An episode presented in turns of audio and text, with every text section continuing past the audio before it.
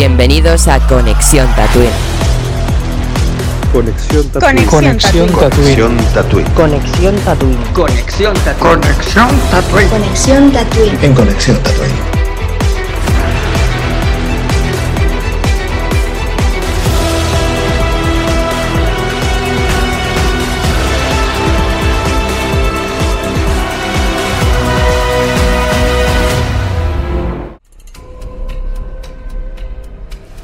Podcast producido por Neil Corral y Jerónimo Hernández en exclusiva para Conexión Tatooine.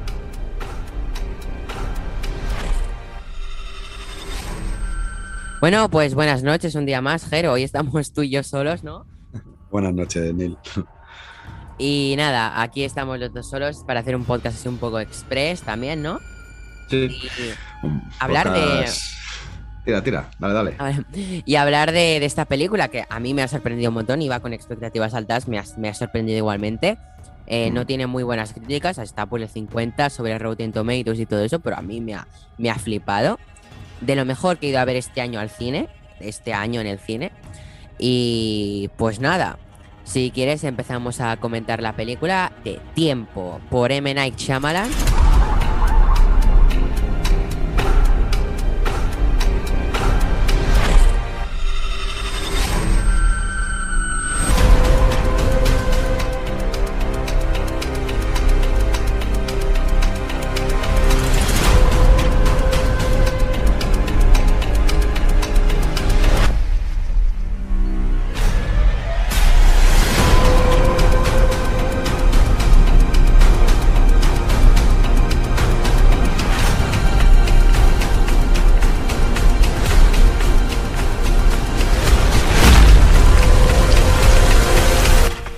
Sí, bueno, la, verdad es que es, a mí me asombra muchas veces el ámbito de la crítica del cine, ¿no? Eh, es verdad que todo tipo de arte es muy subjetivo. Es verdad que lo que a ti te gusta puede que y viceversa. Y es verdad que lo que gusta a muchos puede haber a gente que no le guste, o lo que no gusta a casi nadie puede haber a gente que le guste. Por eso, al fin y al cabo, es, el, el séptimo arte, es el cine, es, eh, algo más, algo que nos influye mucho en nuestras vidas. Y como, y como decía, pues bueno, las críticas pueden ser favorables o desfavorables, pero yo, yo nunca me he hecho caso de las críticas de- del cine. Yo, yo siempre he dicho que la mejor crítica es la que pueda sacar uno mismo después de ver el, metraje, después de ver la película.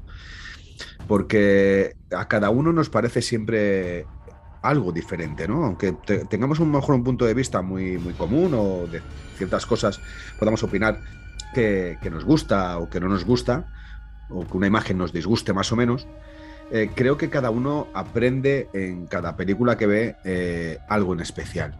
Y esta es una de las películas que aprendes mucho de ellas si, si te paras a mirar y si te paras a observar la realidad del significado de lo que, de lo que quiere llegar a decir con esta película. A mí me ha sorprendido muchísimo. Es verdad que cuando vi el tráiler me, me pareció una película muy interesante y es una película que no me, def- no me ha defraudado absolutamente para nada. Luego, si quieres, eh, comentaré un poco. El, el principio es un poquito extraño, el principio es un poco abrupto, está, no sé, se, se tropieza, a lo mejor incluso eh, por querer ir demasiado deprisa, pero bueno, yo creo que es un mecanismo que utiliza, que utiliza el director para poder eh, llamarnos la atención y decir, a ver, pero ¿qué está pasando aquí, no? Eh, qué cosa más extraña. Y al final nos engancha para contarnos una preciosa historia llena de, de dramatismo y llena de sensibilidad, que yo creo que al fin y al cabo es lo que quiere, quiere, quiere transmitir, ¿no? Una sensibilidad de la realidad. O sea, quiere que nos bajemos todos al, terreno, nos bajemos al suelo y veamos la vida con la perspectiva que se ha de mirar, que es con la realidad, no con la ilusión. Pero a, su vez utiliza la ilusión, porque eh, al fin y al cabo esto es una historia relativamente creada, inventada y que es de muy difícil entendimiento que ocurriese de verdad, ¿no? No sé qué, qué opinas tú de esto. Sí la, eh, sí, la verdad, a mí es una película que me ha fascinado y concuerdo en ti lo que has dicho, ¿no? Sobre la valoración personal, ¿no? De cada película, pero igualmente pienso que puedes tener distintas opiniones, pero que cuando una cosa se tiene que valorar como se tiene que valorar, como es la, la filmografía, ¿no? La, la calidad de, de, de- de un film, ¿no? Pues yo creo que, que tienes que valorarlo como es debido, ¿no? Por mucho que tengas tu opinión, a ti te puede haber gustado, no. Pero sin embargo, dependiendo de los gustos, puedes llegar a admitir y decir que está muy bien grabada, que tiene muy buena idea y todo, aunque a ti no te guste una peli, yo hay películas que no me gustan nada, ¿no? Mm. Pero sí que le puedes sacar lo positivo, es decir, por mucho que no me haya gustado, la puedo valorar por cómo es la película.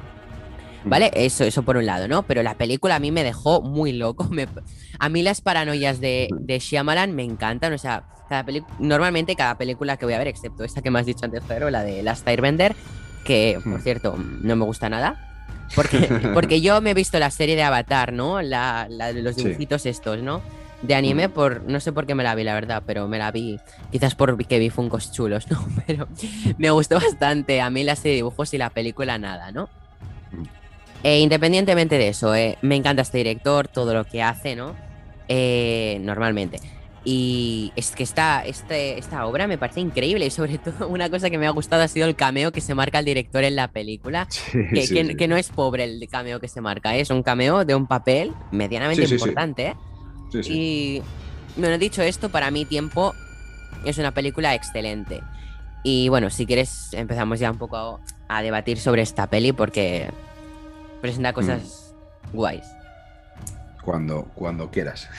Vamos a empezar, si quieres ya. Eh, bueno, em, la historia en sí va sobre una serie de, familias eh, que tienen hijos y alguna incluso no, que se juntan en un hotel paradisiaco, paradisiaco perdón, creo que de República Dominicana, que es donde está rodada la, la película. Como dato, es la primera película que, rueda allí, eh, Shyamalan. Eh, y bueno, pues van a pasar unas vacaciones para poder desestresarse, para poder poner en su cabeza eh, las cosas en orden, porque cada, cada, luego cada familia tiene su, su característica, ¿no? Y tiene, tiene su historia que con el paso del metraje nos, nos van explicando el porqué y el por qué están ahí y al fin y al cabo de por qué son los elegidos, ¿no?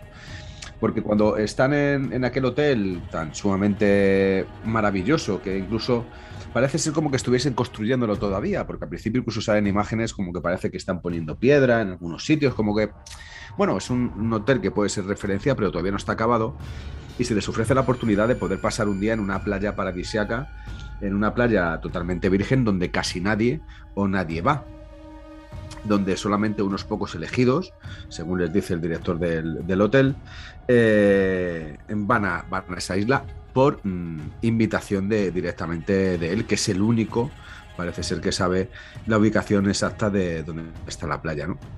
Y bueno, pues la película te empieza a contar un poco la historia de, de- los que van a ser los protagonistas eh, principales, las, las- esas familias principales que, que van a aparecer a lo largo de, de todo el metraje. Y, es verdad que en ese momento, como decía antes, es un poco rápido, ¿no? Es un poco que no entiendes un- muchísimas cosas, ¿no? No sabes el problema que tiene la familia principal. Eh, te queda claro que hay otra pareja donde hay una. La mujer tiene ataques epilépticos, que bueno, que tiene problemas de, de epilepsia. En fin, cada, cada uno tiene su característica, por así decirlo.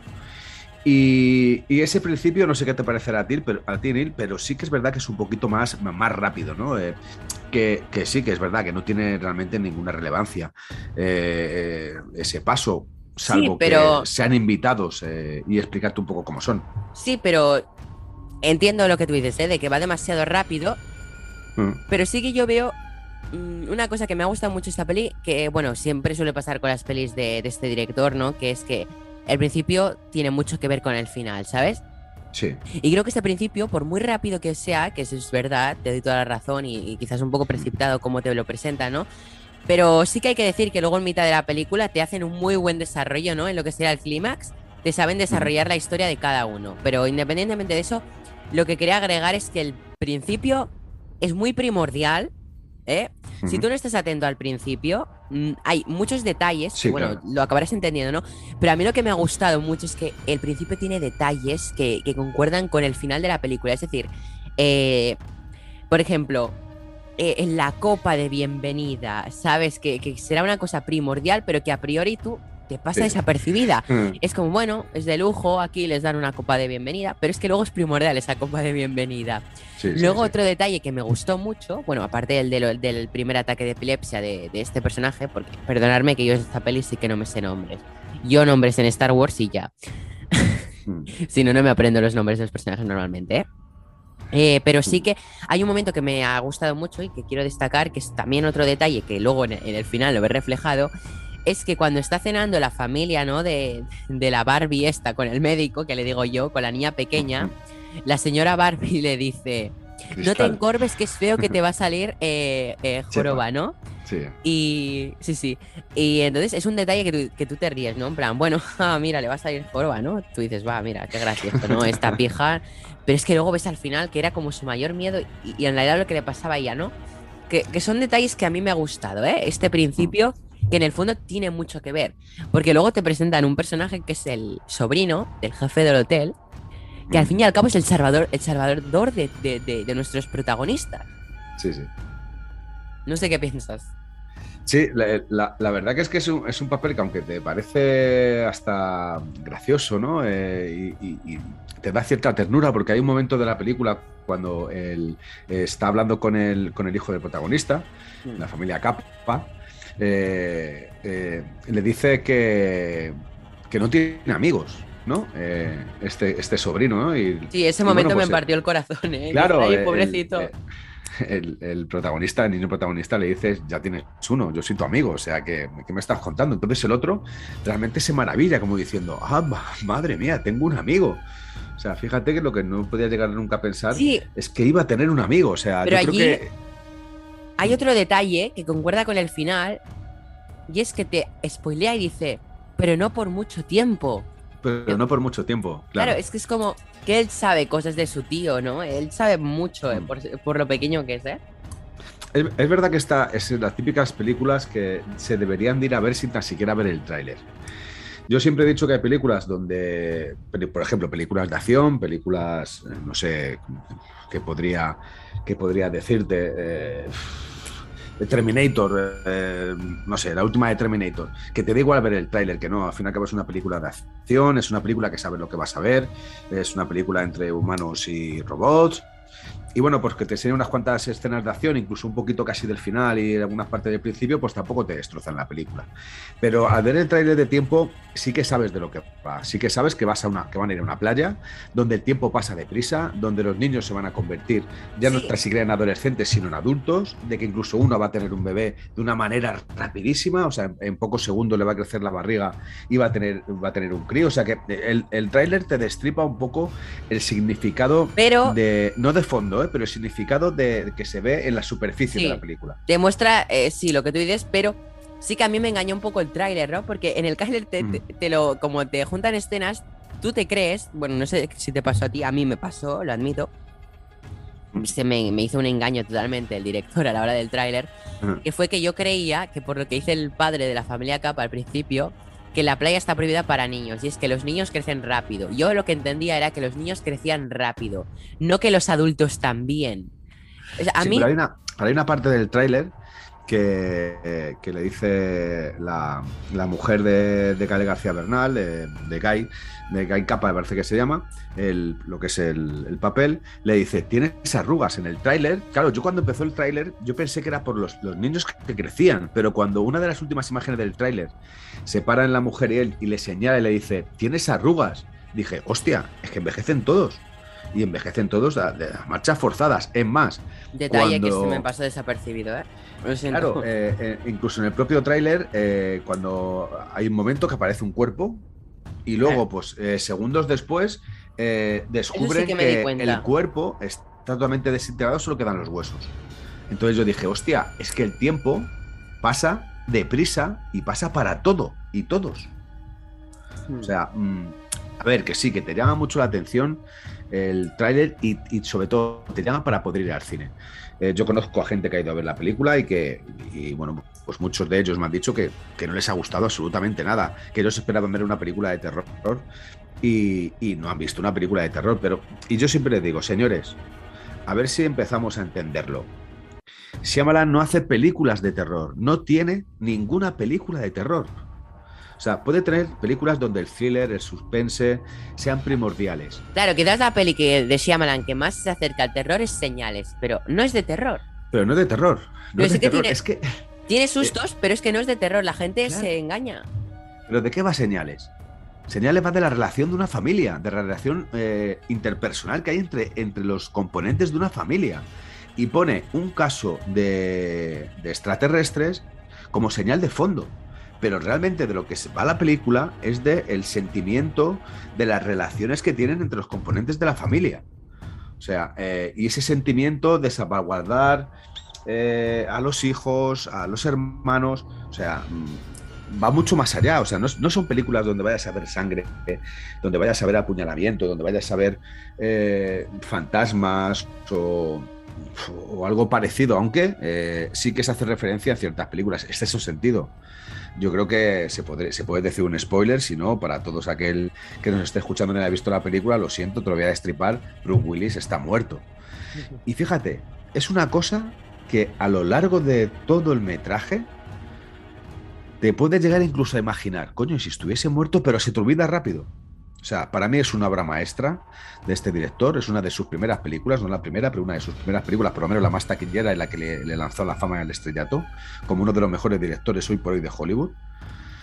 Pero no, no, no, te, no te enseña en dos horas o dos horas y pico que dura la película las cartas de que realmente Bruce Willis está muerto. O sea, eh, no sé. Ya solamente cuando, cuando tienes un director que hace este tipo de películas y te demuestra la profundidad de cada personaje, los sentimientos y el agobio interno o, o, o la alegría interna que puedan estar pasando en, ese momento, es un director como para aplaudirles. ¿eh? Claro, yo quiero también complementar, ya haciendo un poco lo que sería la trilogía esta, ¿no? Digamos, una especie de trilogía, ¿no? Sí. Eh, lo que sería Sexto Sentido, Múltiple Glass, ¿no? ¿no? El, el, el, prote el protegido, Múltiple y Glass. Uy, perdón. El protegido, el protegido. Está, está, está, nada, pero no te preocupes. es que Bruce Willis, Bruce Willis, también sale en ese sentido, no te preocupes. Buah. Bueno, en fin. Eh, lo que quería decir. Eh, en múltiple, eh, yo me recuerdo una vez, estando en clase, ¿no? Digamos, uno de esos últimos días que yo que sé, el profesor quería poner una película, ¿no? Uh -huh. Yo múltiple ya la había visto. Me dijeron de ver múltiple, que estaba en Netflix. No sé si debe, si debe seguir, pero al menos allí estaba en Netflix. Sí, me parece que sí, que sí está. Eh, sí, entonces, eh, yo oí que decían, por ejemplo, ¿eh? Esta peli de miedo de un tío loco. Yo pensé, no es una peli de miedo de un tío loco. Es una película no. que muestra la enfermedad de una persona y su trastorno. Y te lo... Es que yo no conocía esa, ese trastorno eh, psicológico mm. hasta, ver, hasta ver esa película. Y a mí me parece una película muy inteligente, una presentación inteligente y que aparte, o sea, te, te, te profundiza ese caso, ¿no? De, de, lo que realiza este, esta persona, que luego te lo continúan en otra peli, pero yo no lo veo una peli de miedo, es que la gente se, se inventa cosas, yo, yo es que no lo entiendo, tío. Que te dé un susto, yo que sé, el trailer de tiempo tenía un cadáver en la playa, ¿no? En el... En el mismo trailer la gente decía, oh, un cadáver, hay muertos, oh, es de miedo. No, hay no, un muerto. No. Igual que, que, en cualquier película te puede aparecer un muerto cualquiera.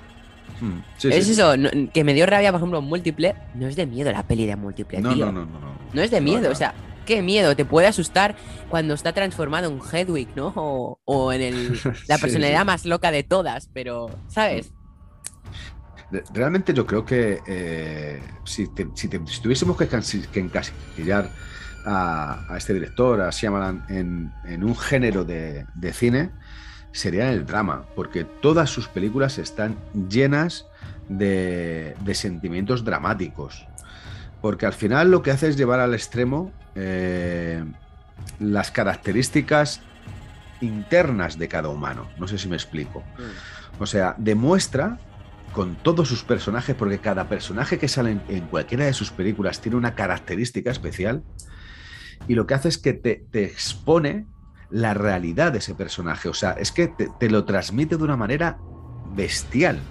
O sea, yo, yo por eso eh, creo que es uno de los grandes directores de, de, Hollywood hoy por hoy, de los últimos años, porque, joder, eh, a, a cada actor le saca el doble o el triple de lo mejor sí. que existe en él.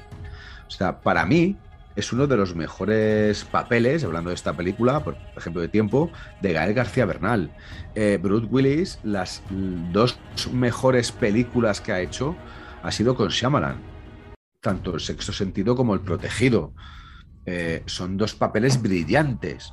Y no son dos papeles en los que el actor eh, haga una exposición brutal de, de, de, de 300.000 cosas. No, no, no, no. Es eh, con, con la, la, tranquilidad y la serenidad del propio personaje y sus propios problemas internos, poder expresarlo a través de, de no sé, de expresiones, de pocas palabras, de gestos, de, de, no sé, de movimiento del cuerpo. Es impresionante. Sa saca de lo mejorcito de cada actor. Claro. Es que aparte este tío, este gran director, perdón, no se merece que le digamos este tío, perdón, lo siento. Este gran director, o sea, es que lo que has dicho antes que me gusta es que él muestra la realidad, porque normalmente las películas siempre es gente, digamos, normal, estándar.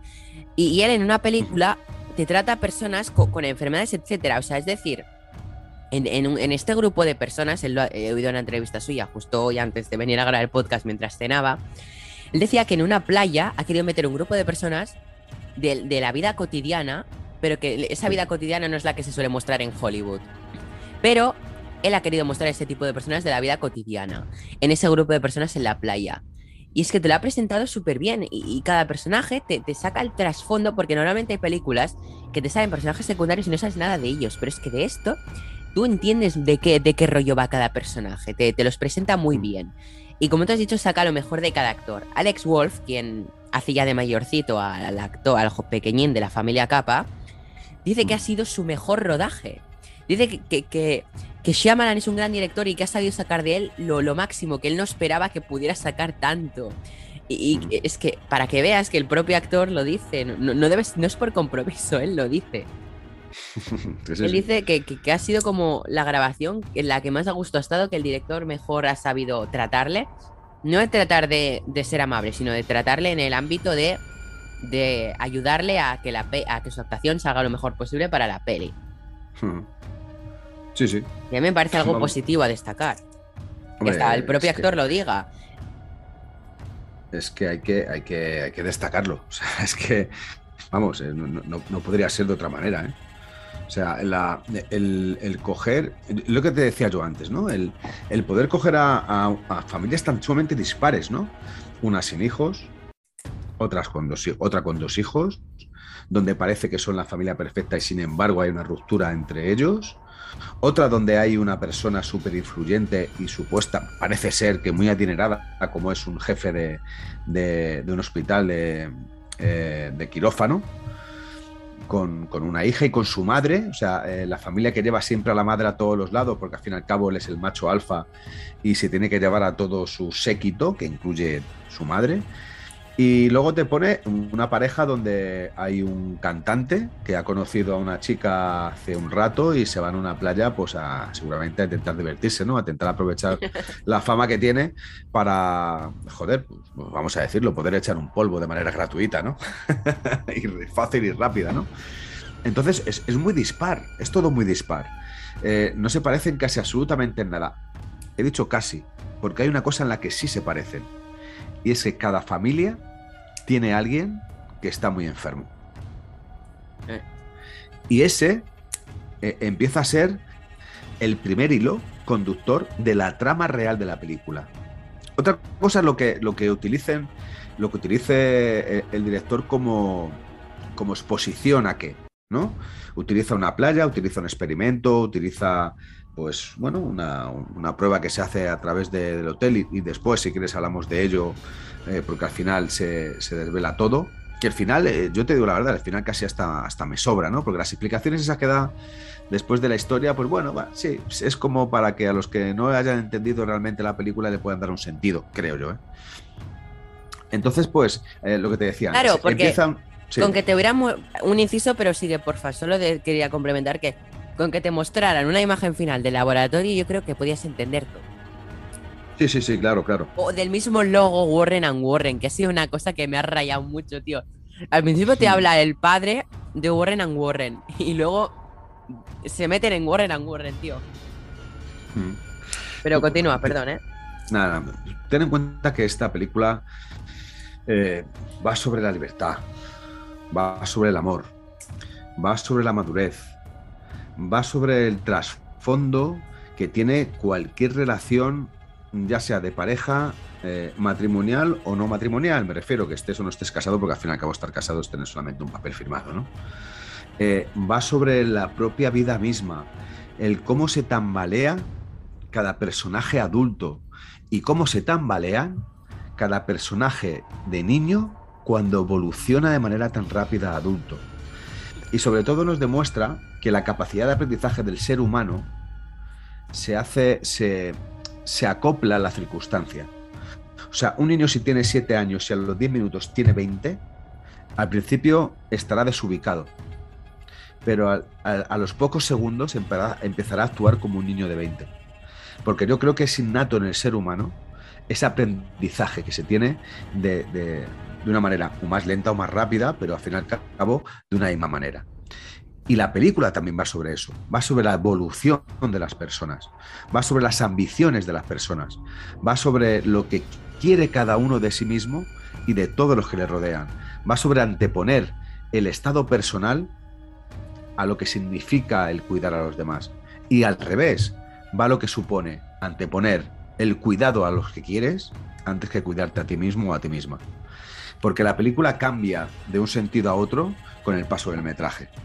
Sobre todo cuando los acontecimientos se van, se van viniendo cada vez más rápido, donde ya descubren que se están haciendo mayores. Porque una misma pareja pasa de odiarse a volverse a amar en tan solo 30 minutos Correcto. de película. Y eso es maravilloso. Como de Eso estar a enseña- punto, al borde del divorcio, a, a- a de repente, tras los sucesos de esta película, de repente se amaban. Claro. Es que, eh, tú- mira, eh, por ejemplo, para los que nos estén escuchando, que a lo mejor no les parece interesante, pero a mí sí me parece interesante, Neil. Eh, yo te doblo, te, te triplico la edad casi, ¿no? No tanto, no te doblo, te doblo. Un poquito más de doblar, triplicar, ¿no? Porque entonces sería muy mayor. te, te doblo casi la edad, ¿no? un poquito más de doblar la edad. Eh, seguramente nuestras perspectivas de vida sean diferentes, aunque tengan nexos en común. Pero indiscutiblemente, tú tienes una condición de, y un pensamiento de cómo es posible lograr, lograr la felicidad. Por ejemplo, ¿tú cómo piensas que lograrías esa felicidad eh, en un futuro, tanto cercano como lejano? O sea, ¿qué tendría que ocurrir o qué, qué debería de pasar para que tú siguieras esa felicidad? O sea, no, no lo entiendo. A ver, tú, tú tienes que tener un, no sé, un, pensamiento de...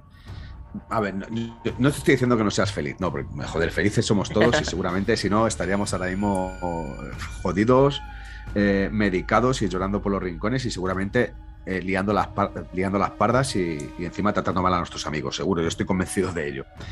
Pero eh, siendo, siendo una persona normal, que tienes tu felicidad como la tenemos todos, felicidad limitada, ¿eh? yo siempre digo lo mismo.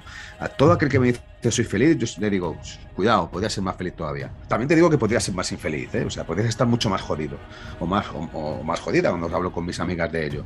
Pero a la vez te digo que podrías estar mucho más feliz también. ¿Qué, te debería de- qué, qué podría pasar? ¿Qué debería de pasar en, en este, en este transcurso de tiempo para que tu felicidad siguiera en aumento? No lo O sea. ¿cuáles son, cuáles son tus, tus pilares básicos de construcción de una vida futura? Es que, o sea, tú lo que me planteas es qué necesitaría yo para aumentar mi felicidad al máximo. Sí, ¿qué, qué, qué es lo que debería de pasar para poder hallar eh, y encontrar la felicidad plena que se busca diariamente eh, en esta sociedad? O sea, tú, tú cuando, a ver, cuando te despiertas no, no piensas, a ver, ¿cómo puedo ser más feliz? Pero indiscutiblemente haces cosas que te, que te incitan a ser más felices. Sí. O sea, tú no te coges y te vas a, y con perdón, a un tanatorio a ver llorar a la gente porque quieras ser más feliz. Eso no eso sería de locos. Pero sí a lo mejor dices, eh, hoy voy a ir al cine, porque si voy al cine, voy a ser más feliz. Hoy voy a leer un libro, porque Vale, si ya. leo un libro, hoy voy a ser más feliz. Hoy Sí, quiero bailar, porque si bailo, claro, pero ¿qué debería de pasar? O sea, ¿cuál es a corto plazo? A corto Mm. plazo vamos a poner en, en 10 años. ¿Qué es lo que debería de pasar para que tú dijeras, se están cumpliendo mis metas para ser feliz? Yo hacer básicamente lo que más me gusta y lo que mejor me hace sentir eh, de distintas maneras. y sobre todo llegar a ser lo que yo aspiro a ser y lo que me gustaría ser. Creo que eso, cumplir mis metas, Mm. diría yo. yo. Yo me pongo unas metas y creo que el cumplirlas es lo que a mí me haría feliz. Porque, no sé si me explico, ¿eh? Sí, sí, sí, sí, totalmente. Porque a veces tú miras a un plazo largo y dices, lograré, lograré mis metas. Entonces te frustras porque dices, hostia, si no lo consigo. Entonces yo creo que, Claro. que- que ir logrando y dando pasos de avance, creo que eso es lo que más feliz te hace cada día, en plan, y ir acercándote Claro. más a la meta, pero lo que más feliz te hace es poder llegar a la meta de lo que de verdad tienes planteado. Mm. Creo que es eso. Aparte de Pues- hacer la- las cosas que, que mejor me hacen sentir, ¿no? Pero como Sí, yo que sé, ocio, cultura, yo sé, hacer esas cosas que a mí me gustan, ¿no? Escuchar música, Mm. un libro, ver una peli, o sea, a mí son cosas que me hacen feliz. Habrá gente que no le haga feliz ponerse de una pantalla a ver una historia narrada e- en una pantalla. A mí eso me hace feliz Claro. y de lo que más feliz me hace en el mundo. Pero es eso, hacer lo que más Eh. feliz me hace y poder ir avanzando hasta lograr lo que yo quiero. Es, es eso. Bien, pues Neil, de eso va la primera mitad de la película. Porque ¿sabes de lo que va de la segunda mitad?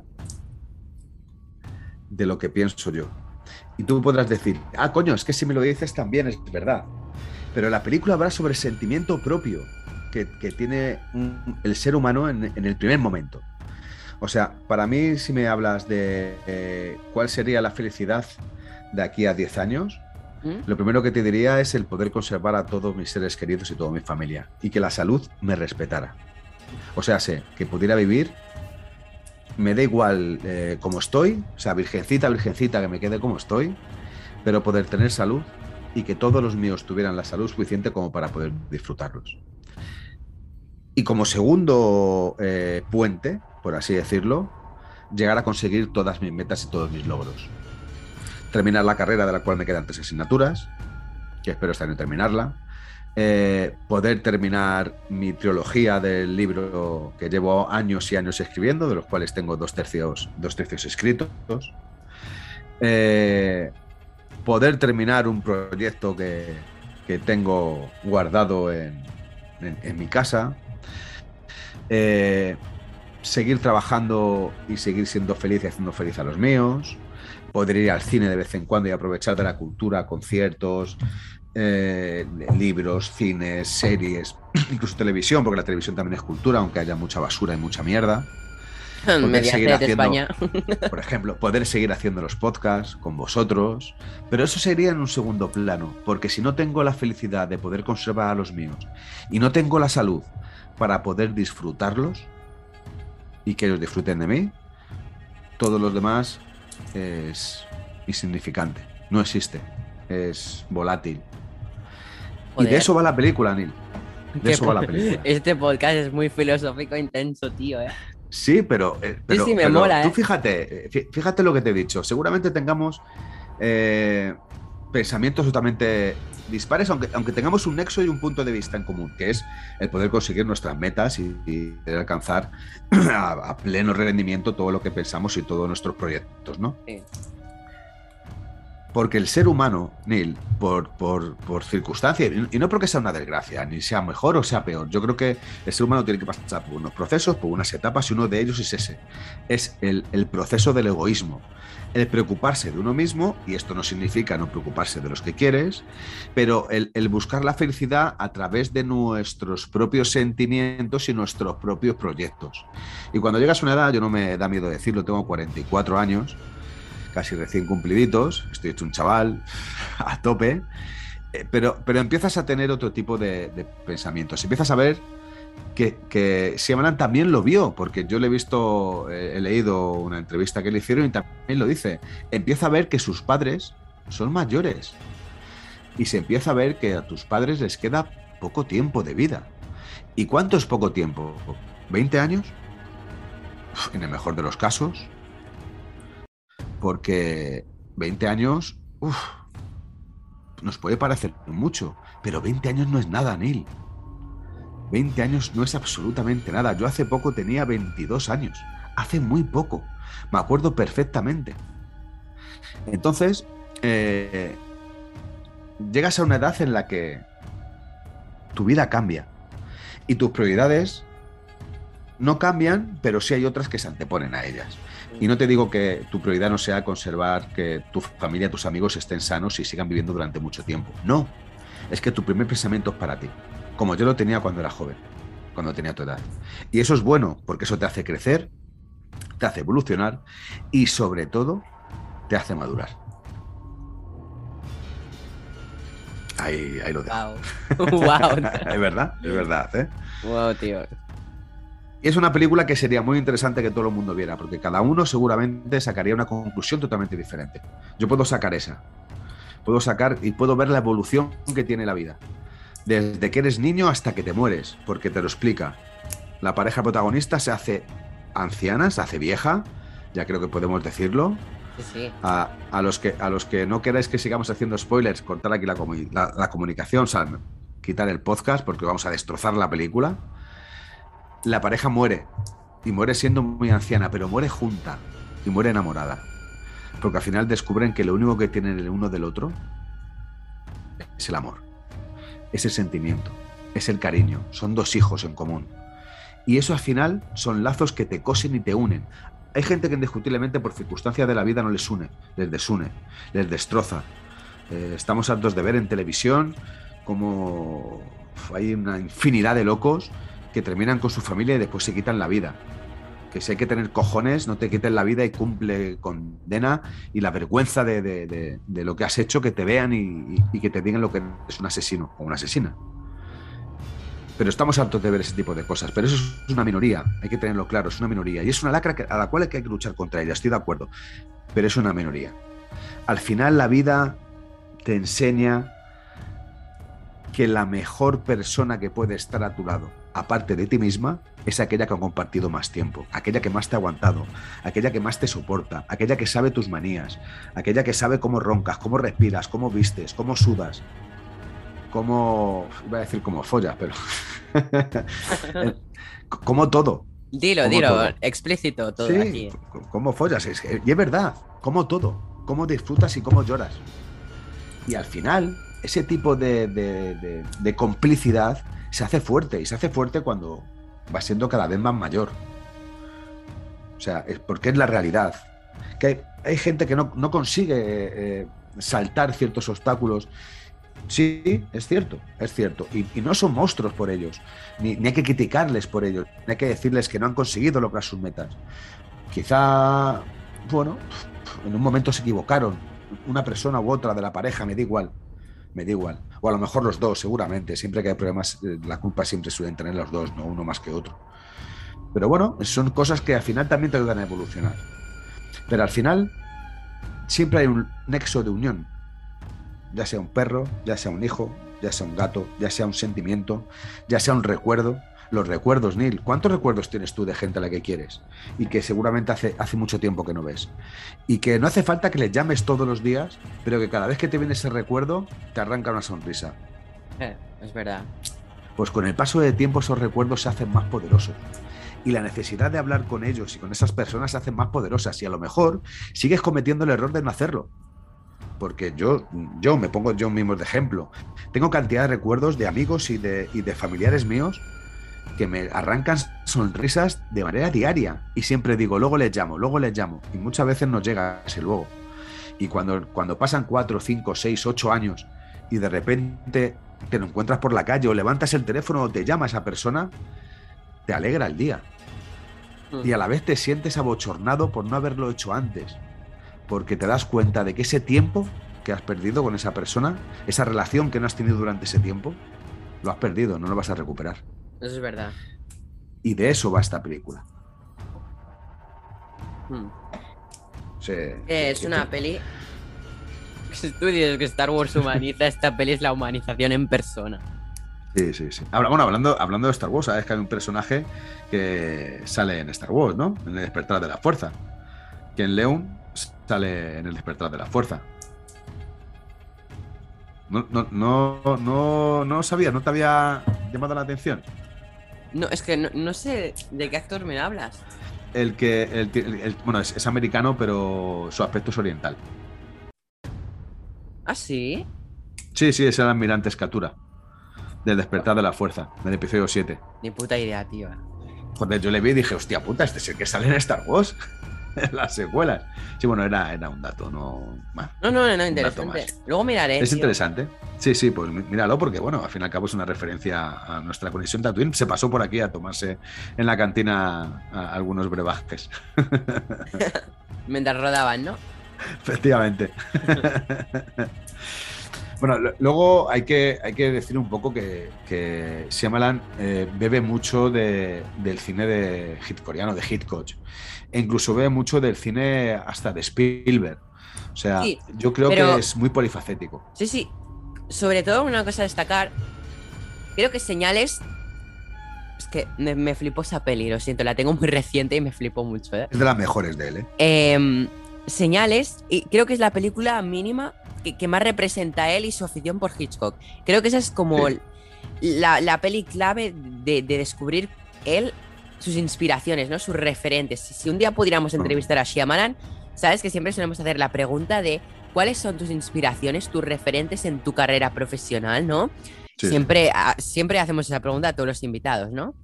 Yo creo que, que Shyamalan, vale, sí, lo habré escuchado decirlo en una entrevista, pero es que si se lo preguntas te diría Hitchcock.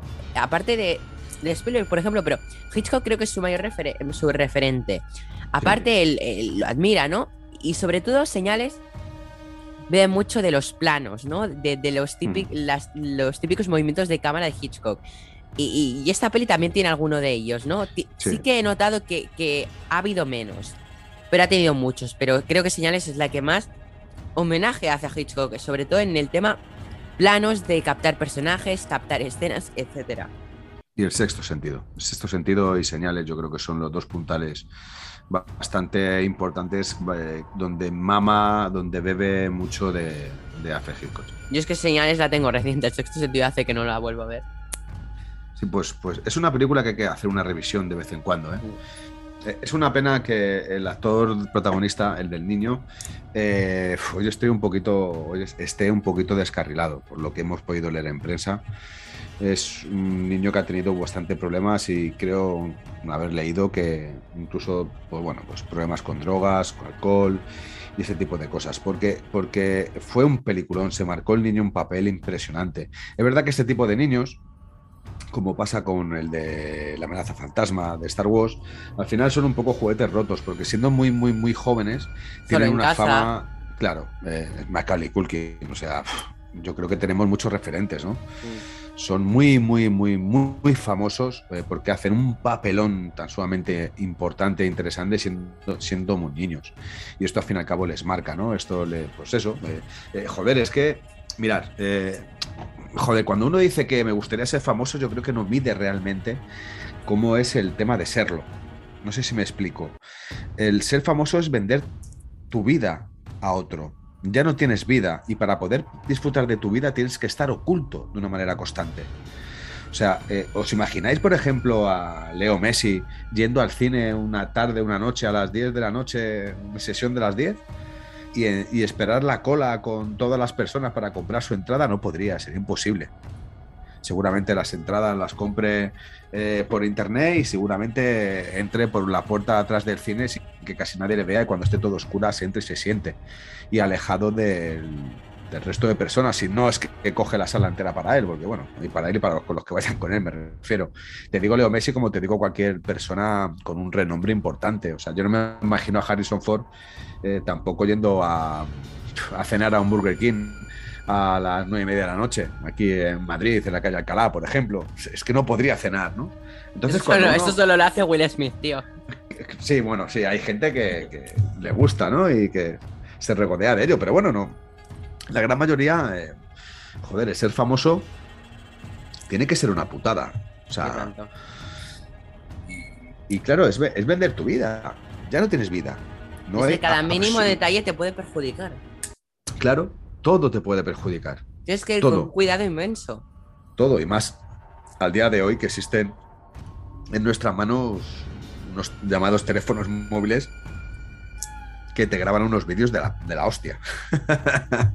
Mira, por que da la- ejemplo, y que da la vuelta al mundo. voy a poner un ejemplo, ¿no? Volviendo a Star Wars.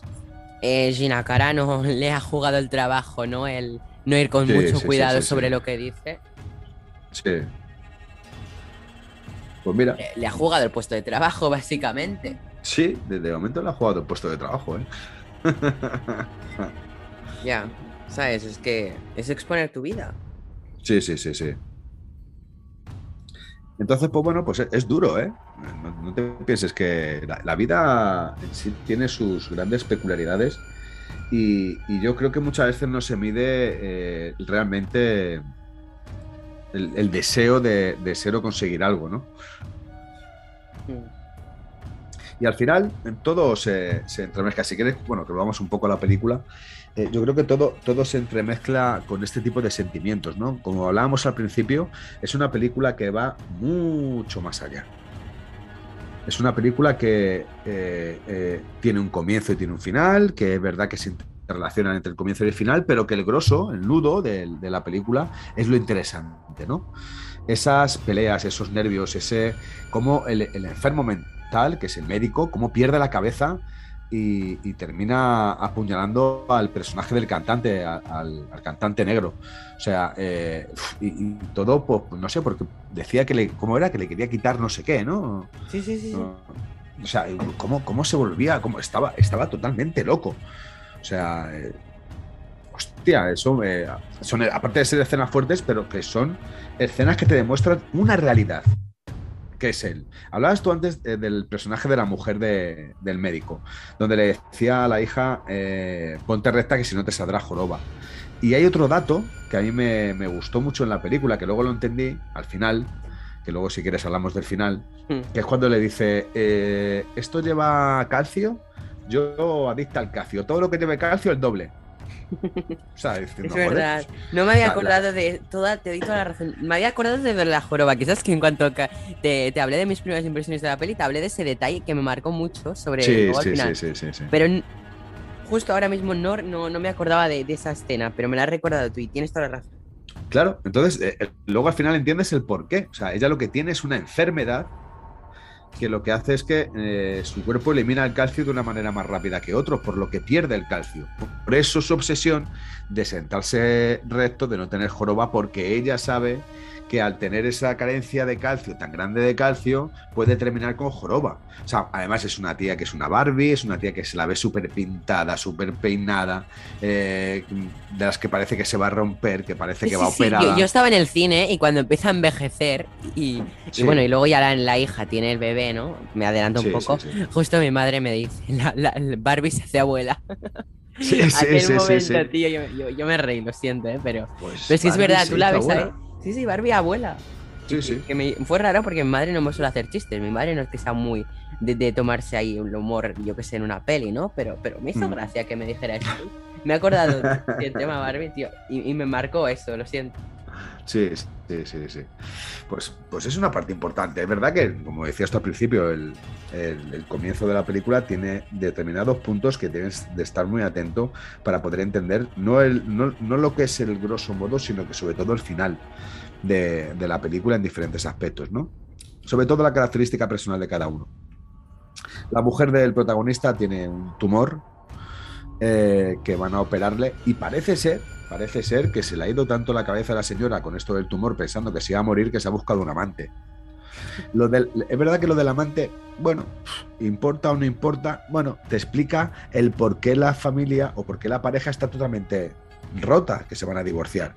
Porque al final ella ha encontrado a, otra persona, seguramente pues por, por, por, lo que intenta explicarle o por lo que las conversaciones que tiene entre marido y mujer, es que, bueno, es ¿qué pasa? Como que estás enferma, has tenido que buscar otra persona, ¿qué pasa? Como que te, que, te, vas a morir y quieres aprovechar al máximo, incluso con alguien que no sea yo, quieres descubrir que, puedes tener vida aparte de, aparte de conmigo.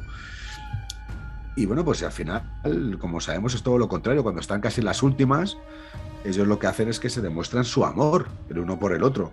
Reconocen que al final el tiempo les, les puede y que realmente se querían, vuelve ese amor. Es súper curioso cómo vemos la transformación de cada uno en la que una pierde audición y el otro pierde vista. Hostia, sí, ese momento me marcó mucho. Fue como que. Y sobre todo, eh, un recurso que usa Shyamalan es cuando se, se empieza a quedar sorda. Que a ti te deja sordo en la película. Es decir, sabes que está viendo sonido en la playa y cuando ella comienza a estar sorda, te hace a ti quedarte sordo viendo el ambiente de la playa. Eh, Sí. Fue un momento en la sala que, que era como que notabas el latido del corazón de- del ruido que estaba, tío. Muy, bu- muy buen punto que, que me gustó. Sí, sí, sí, sí. Sí, Te cuida los detalles un poco al, a- al dedillo, ¿no? Te lo, te lo de- deja todo muy bien enlazado. Claro, es que, perdona sí. que acabe, pero No, aparte no, de lo, del, del oído, es como que él, cuando ella tiene que, en teoría tiene que oír, te pone en el papel de que tú tampoco puedes oír, ¿sabes? Y cuando él tiene que ver, te pone en el papel de que él no ve. No es como una peli convencional de Hollywood, ¿no? Que, que hay un ciego, sí, pues, por ejemplo, te voy a mostrar yo. Otra cosa que, que me pasa en esa peli, eh, no sé si sabes, eh, la forma del agua sí, muy buena película, bueno, merecedora de su, de su Oscar, ¿no? sí, sí. A mí me gusta mucho esa peli, ¿no? También hay otro, otra cosa, ¿no?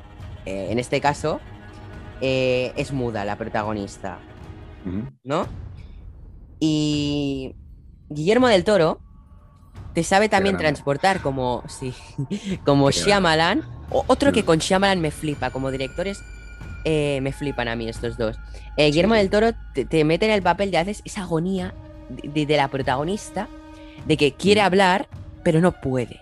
Y es que a ti, igual que en esta peli, Guillermo del Toro también en esa peli te metía en el papel de que no puedes hablar. Son cosas que a mí me gustan, ¿no? Eh, después en esta peli, tú querías ver, pero te borraba, te ponía borrosa la pantalla para que vieras cómo ve él.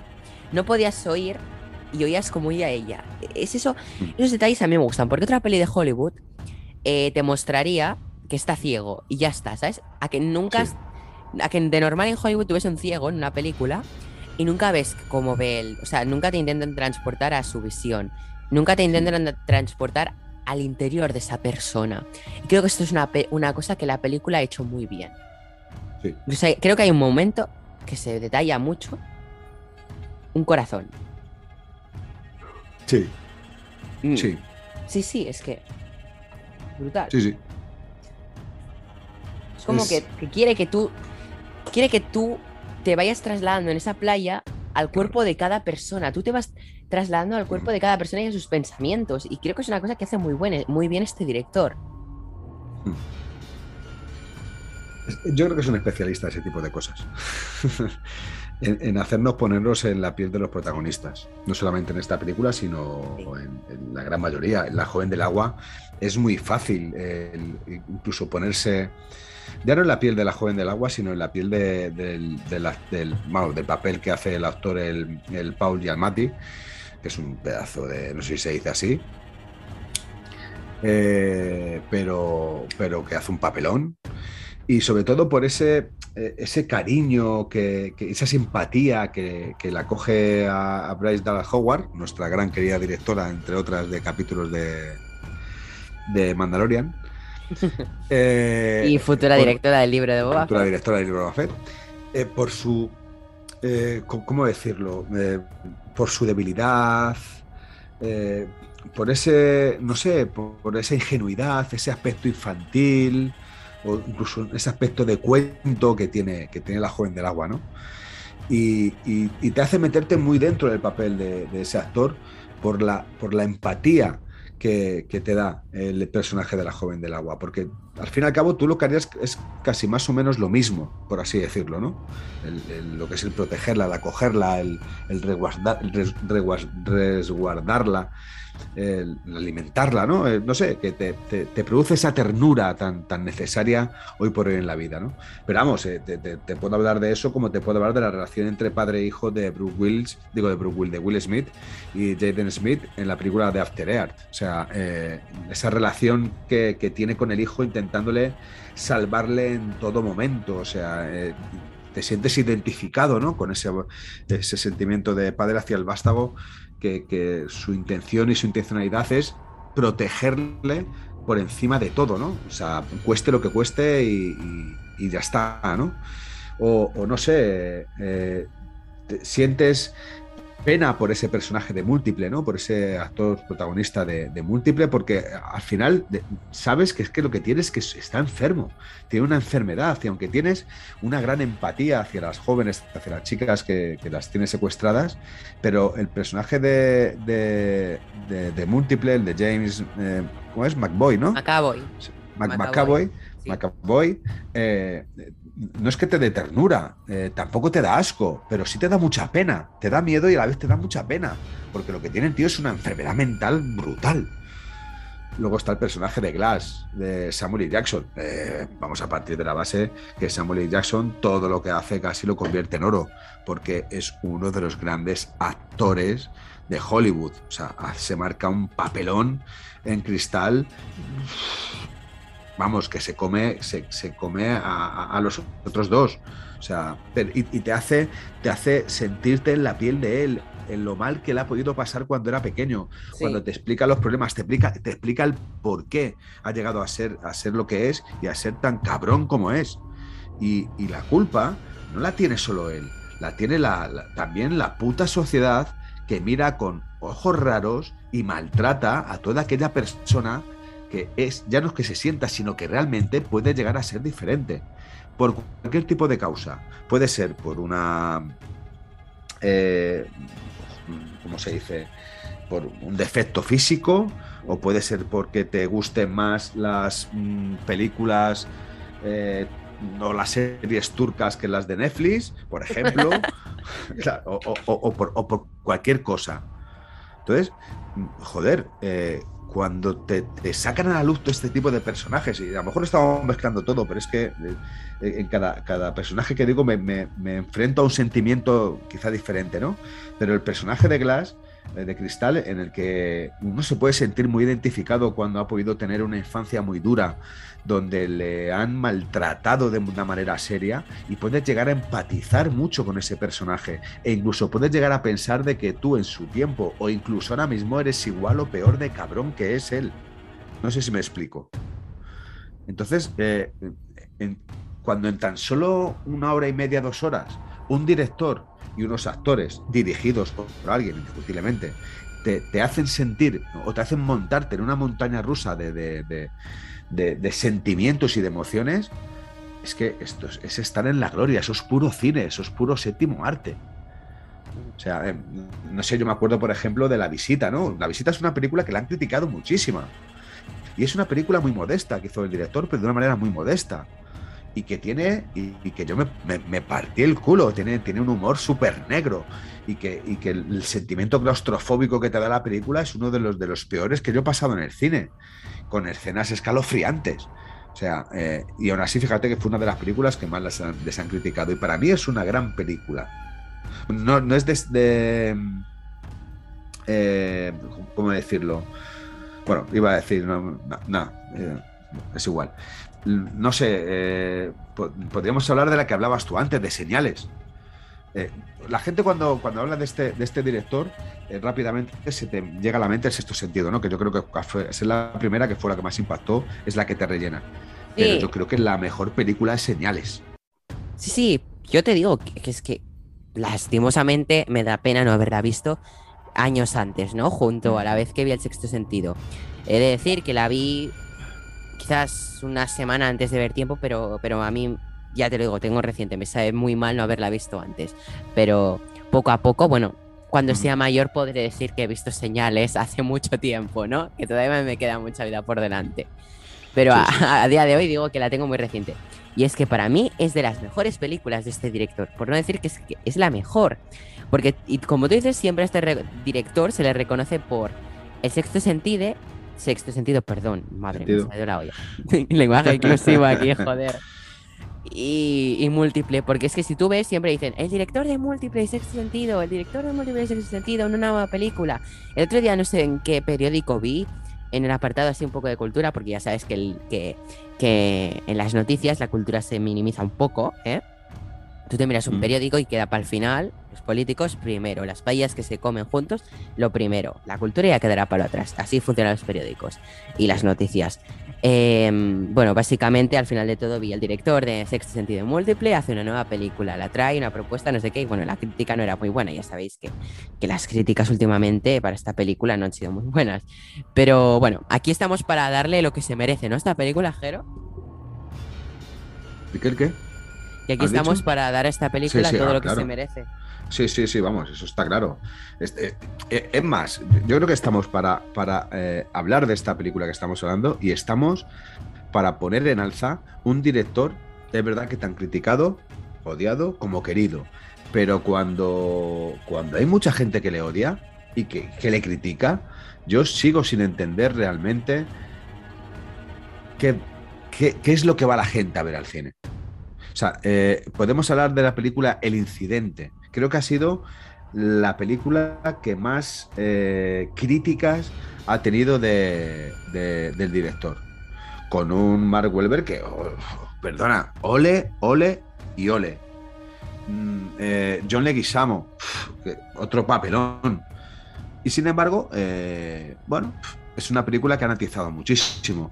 Cuando hablamos de señales, también hay que decir una cosa. Hablábamos antes de señales hay que, hay, hay que reconocer que no solamente por la película, sino a los grandes papeles de Mel Gibson y Joaquín Phoenix, la película al final termina siendo lo que es, porque Joaquín Phoenix es brutal, Sí, Como todo lo que eso, hace. eso- eso no se puede negar. como Que todo una- lo que hace. Es que, buah, t- es que otro, todo lo que toca para mí lo hace oro también. Como tú has Mm. dicho antes con Samuel L. Jackson, Samuel L. Jackson me parece un Sí, sí. actorazo, o sea. Sí, sí, sí, sí. Y ya solo, perdón, quiero destacar de este actor su papel que se marca. Tiene muchos papeles grandes, pero es que Joker, para mí, Joker no es una película de TC, no es una película de universo de superhéroes. Para mí, esa peli de Joker es una película que podría ser perfectamente un culto de cine. Es una sí. película que para mí no es Joker. Es decir, no sé si me explico mis sentimientos hacia esta peli, lo que yo siento que es. Yo no siento que es una Hmm. peli de DC, una peli de un canon, de un mundo de, de- de superhéroes. Pienso que es una película independiente que, que te muestra también psicologías de personas. Es que me gustan mucho a mí estas películas, ¿no? Y, sí. y bueno, destacar esta película, ¿no? Y sobre todo la magnífica interpretación que le llevó a ganar el Oscar. Sí, bueno, es que ya se lo merecía el hombre, ¿eh? o sea, ha hecho papeles realmente interesantes. Here, eh, Gladiator, eh, no sé, tiene- yo creo que tiene, tiene muchos papeles muy, muy interesantes, o sea, muy buenos. Yo creo que el hombre lo ha dado todo eh, en, el- en el cine con los papeles que ha hecho. Yo creo que no tiene ninguna película que se le pueda criticar su Es uno de estos, de esos actores que, que tú necesitas que tenga el Oscar, pero que han tardado en dárselo, ¿no? Eh, da mucha rabia que a veces actores se merecen un premiazo y nunca logran llevárselo, ¿no? Pero por fin eh, Joaquín Phoenix Sí. se pudo llevar el Oscar, ¿no? Mm. Eh, siempre pasará ese, ese Johnny Depp, ¿no? Que, que tú dirás, ¿cuándo se llevará el Oscar, no? Un Oscar, Sí. tío. Y ya llegará el momento, ¿no? Al, Pero- final, al fin y al cabo, eh, Joaquín Phoenix era, eh, se le consideraba como el hermano de River Phoenix. Y yo creo que ese fue el, eh, ha sido siempre el mayor error, que es diciéndole, ah, sí, este, tú eres el hermano de, de River Phoenix. No, no, perdona, soy Joaquín Sí. que creo que todo lo que he hecho y todo lo que, lo que haré en un futuro eh, se merece por lo menos un par de aplausos.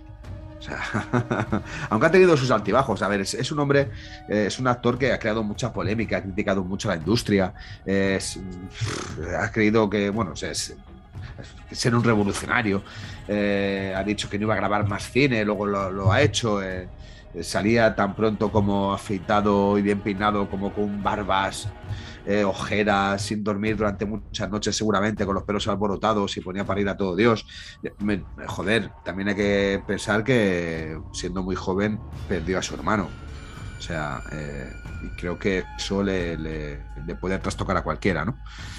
Aún así, ole, ole por, por él, ole por cómo, por cómo hace, por cómo actúa y por cómo dedica su tiempo, porque creo que es de los pocos que, que intenta no meterse dentro del, del- de lo que es el actor, o sea, de- del, del papel, sino que el papel lo hace suyo. Y creo que gracias a eso hizo un Joker magistral. O sea, yo me acuerdo de la película eh, The Master de, de Paul Thomas Anderson, que es que se te, se te quita el sentido. Como le ha dicho antes, Her, eh, no sé, creo que son grandes películas que son imprescindibles de ver y que se deben de estudiar. O sea, yo creo que cualquier persona que, que quiera dedicarse a esto del cine tiene que ver estas películas una y otra vez para poder saber cómo ha de hacer las cosas. Incluso las de Shyamalan, ¿eh? Yo creo que sería necesario de ver Es que yo eh, creo todas y que. cada una películas de él. Yo creo que la filmografía de Shyamalan es culto. Es, es- es- o sea, quita algunas, ¿eh? Pero, o sea, yo qué sé, señales, no hay nadie que Protegido, él. sexto sentido, múltiple class, tiempo. Películas como estas tienen que ser culto de cine. joven O sea, agua, el bosque, la visita. gracias, por- gracias por, por complementar. Es que ahora mismo no, no puedo decir todo. Pero exceptuando, por ejemplo, la de la Starbender Avatar, esa, esa la podemos quitar, pero la mayoría creo que Sí, es bueno. cine de culto. O sea, es que, Sí. ¿qué, qué película de este director no, en un futuro no será un cine de culto que tú digas, qué grande es Claro. este tío? Es, es que yo creo que, que con el paso del tiempo, y, y espero que no sea demasiado tarde, en el sentido de que no sea dentro de muchísimos y muchísimos años cuando este director desaparezca, cuando se convierta en el Hitchcock de, de, de esta época, ¿no? Por así decirlo. Al final, todos los directores que hoy por hoy son iconos, en su momento también fueron maltratados por la crítica. Incluso Hitchcock fue maltratado por la crítica Hmm. porque no entendían su manera de ver el cine, no entendían su manera de explicar Claro. las cosas. Mira, Es- ti- tiene un problema y, y hay que reconocerlo. En los finales suele cagarla muchas veces. Sí. Pero ¿sabéis, sa- ¿sabes por qué? Porque el final yo creo que te lo pone para los idiotas. O sea, sé, te cuenta un poco el principio para todos. Lo que es el, el- el- el grosso de, de la película, te lo cuenta para unos pocos. Para unos pocos que puedan llegar a entender lo que quiere decir y lo que quiere contar. Y luego te explica, te, te pone el final para los tontos que no, han, que no han creído ni han pensado, ni tan siquiera han recapacitado lo que significa lo que es lo anterior que se ha visto. Claro, sí, es para los.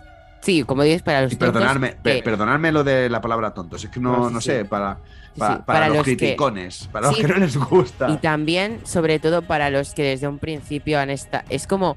Es como un.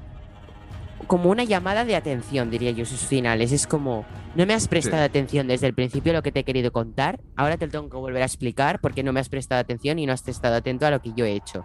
Es también una especie de llamada de atención. Tú no me has querido hacer caso al principio, no has querido meterte en mi película, no has querido entenderme, pues ahora te lo tengo que explicar de esta manera, fastidiar a los que sí que me han hecho caso. Es lo típico que haría un profesor, ¿no? Mira, m- por mucho que lo hayáis hecho bien algunos, todos Sí, pa- sí, pagáis por lo que ha hecho uno, ¿no? Pues lo mismo, aquí algunos que, han, que han estado atentos y han apreciado desde un principio e intentado entender, o han entendido, ¿no? Eh, vale, lo han entendido, pero se tienen que aguantar con la explicación para los que, que han sudado de él, básicamente, ¿no? Es, sí, es sí, lo que sí, sería. sí. Es una llamada de atención, ¿no? Diríamos. Sí, me- sí, pero más que una. O sea, yo, yo voy más allá, Anil. Aparte de ser una llamada de atención, es como. Mira, en, en el transcurso de la película te ha estado explicando una serie de ecuaciones para demostrarte que el resultado es 2. Pero una serie de ecuaciones que no dejan de ser algo complejas, seguramente, porque te está hablando de sentimientos. Y es una de las cosas que hoy por hoy muchas de las personas de este mundo carecen. De sentimientos, de lealtad, de amistad, de amor, de cariño, de complicidad, etcétera, etcétera. Y cuando te la película te dice, bueno, y escucha, si no la has entendido, te digo que uno más uno es dos, punto. Y los de uno más uno es dos, dices, ¡buah! Menuda cosa más tonta. Madre mía, uno más uno es dos, pues ya lo sé. Y por eso le critican. La gran mayoría de las personas que critican el cine de, Shyamalan, primero es porque no entiende el significado de las películas, yo estoy convencido de ello, y segundo, porque ve un final que dice, menudo final más cutre. Ya, pero es que final ese cutre es el que, el que al final ha tenido que hacer el director para que te enteres de lo que realmente ha ido la película. o sea, vamos, es, es- creo, ¿eh? O sea, es, es una opinión, o sea, no es una cosa que de manera categórica, pero es una opinión, ¿eh? Por lo menos por la gente con la que hablo que ha visto el cine de Shyamalan. O sea, Malan. No sé dónde se Shyamalan, ponerá. sí. Shyamalan, donde se Shyamalan. Pero bueno, eh, yo sí que aprovecho la ocasión para, para animarles a todos los que nos estén escuchando a que vean a que vean esta película y a que vean cine de este director, porque creo que es enriquecedor. Es enriquecedor mm, de primeras para los amantes del cine, por los planos y por el, mecanismo que tiene de grabación, de dirección. Y segundo, porque seguramente si nos paremos a pensar en ello, descubramos mucho más de los sentimientos que lo que nos puede demostrar el Sálvame, el Sálvame de Luz o cualquier tipo de programa sobre esto que yo creo que en la gran mayoría de los días carece de sentimientos. Sí. Eh, yo lo que quería decir es otra cosa positiva que le he encontrado a la peli. Si quieres, ya no nos enrollamos más porque estamos. Sí, sí. sí porque creo que, bueno. Yo no sé ni cuánto eh, llevamos hoy de podcast, ¿eh? no tengo ni idea. Llevaremos la horita y algo, ¿eh? No, tampoco llevamos tanto, porque me ha parecido darle a grabar sobre I-40 y son I-49. Bueno. Ah, bueno, no sé. Eh, bueno, lo que quería decir, que otra una cosa positiva, ¿no? Que, que me ha gustado de, de esta película es el. eh, A mí me gustan mucho otro, otro tipo de pelis, que es las que el director te sabe mantener una hora quizás en el mismo escenario. Es decir, prácticamente toda la película transcurre en la playa, ¿no? Sí. Y es como familiarizar, ¿no? Con el entorno, pero sobre todo ver cómo se desarrolla toda una película en una misma ubicación. Esta y otra peli que se llama La autopsia de Jane Doe, que esta sí que es de terror en este Sí, caso, sí. por André Obredal, que a mí esta peli me gustó también mucho, porque es de estas pelis que a mí, es lo que digo, ¿no? Esta película pasa toda en la morgue. En el sótano de la morgue Ah. pasas la película. Y a mí son cosas que me gusta, cómo es capaz de desarrollar de una manera buena una horita de película Mm. en la misma ubicación. Son cosas que a mí me gustan. Es, es un método que me gusta. Tanto como la misma ubicación, como llame por las ramas, como desarrollar aparte de, de todo en una misma ubicación o, por ejemplo, una actuación sola. Me estoy yendo, ¿no? Pero directores Ah, que sean bien, cap- bien. Capaces de, de mantener una hora, un capítulo, lo que sea, eh, un actor eh, interpretando solo o un actor todo el rato en el mismo, en el mismo lugar. Son cosas que a mí me gustan y que Mm. eh, directores puedan lograrlo, me parece fascinante. Sí, sí, sí. Te has medido con las ramas, ¿eh? con lo del actor, No, solo, no, pero no, no, no, no, no, relacionado no, pero- con cosas que consiguen directores que a mí me apasionan para complementar cosas que a mí me gustan del cine. Y aprovechar para, en este caso, me gustaría una serie que, bueno, mm, podríamos decir que tiene estas conexiones tipo Shyamalan, ¿no? De, de principio con final, ¿no? Quisiera recomendar una serie de Amazon Prime que se llama Solos, que, que tiene Solos. siete capítulos. Es una serie que tiene, digamos, de los mejores actores que puede tener la, la industria de Hollywood, eh, repartidos en siete capítulos. Y es una serie que a mí justo me gusta porque es que tiene las dos cosas que he dicho que me gustan positivas, ¿no? Eh, lo que sería intentar desarrollar toda, toda una historia, en este caso un capítulo, en la misma ubicación. Y aparte, que cada capítulo el actor esté interpretando solo. Es decir, tienes un actor, como puede ser en Hathaway en el primer capítulo, en la misma habitación, actuando ella sola. Vale, en algún capítulo interactúa con un robot artificial o con él mismo, ¿sabes? El segundo capítulo, Anthony Mackie en la misma sala, nuestro querido Falcon, y hablando con él mismo, interpretando en la misma sala. No transcurre nada más que fuera. Tercer capítulo, Helen Mirren en una nave espacial, hablando con un robot, pero analizando su vida y lo que le ha hecho llegar hasta ella. El último capítulo, Morgan Freeman, no sería tanto ejemplo porque interactúa con Dan Stevens en la mayoría del capítulo, ¿no? Pero hay un capítulo también sobre una actriz asiática, por ejemplo, que, que, que te habla a la cámara y te cuenta una historia y te convence en la misma ubicación. Me he ido de las ramas, ¿no? Pero ya que estamos haciendo una especie, es que este podcast lo estoy notando como un homenaje al cine, ¿no? Y aparte, Sí. sobre todo, el mayor homen- homenaje es para Shyamalan, pero también un poco de hablar sobre el cine, ¿no? Hmm. Y quería recomendaros esto ahora en un momento, ya que hemos puesto estas dos cosas positivas en esta serie las podéis encontrar. Y aparte tiene datos como los de Shyamalan, ¿no? Lo típico de que te pone cosas al principio que, que te formula la ecuación para el final, lo que tú has dicho, Jero, y cosas que me gustan, ¿no? Si, si, si no te las has visto, te las recomiendo. Se digiere rápido y en una misma tarde me la vi toda seguida. Sí, es muy, eso es muy heavy, o un poquito enfermo, pero bueno, estaba aburrido, no me encontraba bien y pues la vi toda una tarde. Y ya está. Y sí, es claramente otra serie que os recomiendo por ver. No sé si la habrás visto, pero yo te la recomiendo si no la has visto.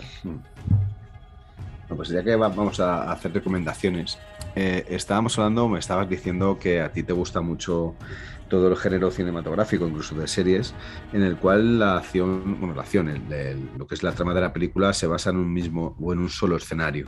Hmm. Porque eh, creo que cuando una película es buena y pasa esto, refiero que solo tiene un escenario, eso le engrandece muchísimo más. Yo, a mí me gustaría hacer referencia a uno de los mejores, o por lo menos bajo mi punto de vista, creadores, ideólogos y directores español, españoles, que es Rodrigo Cortés. Para mí Rodrigo Cortés eh, no es solamente un gran director, sino que si, si yo fuese algún día director me gustaría ser como él. Tiene una película que se llama The Buried, Enterrado, Buried, Enterrado, que eh, la película va sobre un tío que está dentro de un ataúd. Toda la película. Y durante hora y veinte, hora y media, que es el actor de el Ryan Reynolds, eh, nuestro gran Ryan Reynolds, que es un pedazo de actorazo de tres pares de cojones, eh, te mantiene en vilo toda la película, cuando el único sitio donde se rueda es el interior de, un ataúd donde está él metido. No sé si lo has visto la película, no. Buriet. Y agradezco, agradezco un montón la recomendación porque enseguida me la voy a ver, tío. Pues eh, te puedo garantizar que ha sido la película con la que peor lo he pasado en el cine. Peor lo he pasado, porque aparte de ser muy buena, es súper angustiosa. Eh, Rodrigo Cortés, que entre otras cosas tiene, tiene un programa llamado Todopoderosos en el cual participa, eh, y otro como Aquí hay dragones, que también participa, junto a Juan Gómez Jurado, Javier Cansado y em, Arturo González Campos, que de aquí recomiendo sus podcasts, el podcast de tanto de Todopoderosos como de Aquí dragones, porque os, os vais a entretener muchísimo y hablan mucho de esto, de cine, de literatura, de música. Eh, y Rodrigo Cortés eh, pertenece a este grupo de, personas, por no decir de personajes, de grandes de España, porque para mí son gente grande de España, estos cuatro que he dicho. Eh, y, la verdad es que son muy amenos y muy divertidos, tanto sus podcasts como lo podéis ver en, el YouTube. Yo he estado, he estado dos veces viéndoles en directo y la verdad que es que son, son las bombas, son, son la polla, por qué no decirlo. Uno de ellos es el, un capítulo dedicado a Sherlock Holmes. Muy, muy bueno, ¿eh? buenísimo. Y, y, como digo, Rodrigo Cortés es uno de los grandes. Uno de los grandes. Por favor, ver esta película, Luego hay otras películas, por ejemplo, del gran Quentin Tarantino, como Los Odiosos 8, que la película transcurre en dos diferentes ambientes. Uno dentro de una dirigencia, que es la primera parte de la película, y la segunda eh, dentro de una cabaña sale Samuel Jackson, ¿eh? es impresionante el papel que hace. Pero es una película que es muy recomendable. Para mí es una de las mejores películas de Quentin Tarantino. Donde la importancia del papel, del actor, del sentimiento, de, la manera de expresarse, de lo que se quiere decir y transmitir a través de la palabra, de los gestos, eh, tanto faciales como del cuerpo, marcan un antes y un después dentro del cine. Si no la habéis visto, por favor también verla, aunque esta seguramente sea mucho más famosa que la primera que he dicho de Buriet, Enterrado, de Rodrigo Cortés. O sea, creo que son dos películas que pasan sobre en, muy poco. O sea, me refiero, no tienen casi escenarios, uno o dos, Buriet 1 y, y Los Odiosos 8-2. Y, y, que dentro de unos años, dentro de 20, 30, 40 años, serán películas que se estudiarán en, las, en la escuela del cine porque yo creo que, te explican mucho la manera de poder rodar una película. Y Shyamalan, sí, Shyamalan, joder, es que es difícil decirlo, ¿eh? a veces eh, creo que, que utiliza este buen cine y, utiliza momentos como en señales, esa perspectiva de, Spielberg, por ejemplo, en encuentros en la tercera fase, esas imágenes desde lejos o esos, esos planos eh, cerrados, ese plano americano cerrado, tan sumamente acotado. Sí, tío, hay un momento. Impresiona. Que está, está grabando justo a, Joaquín Phoenix. Eh, en señales, mientras está creo que sentado en el sofá, ¿no? Y, y creo que de fondo de repente hmm. aparece a hablar Mel Gibson, ¿no?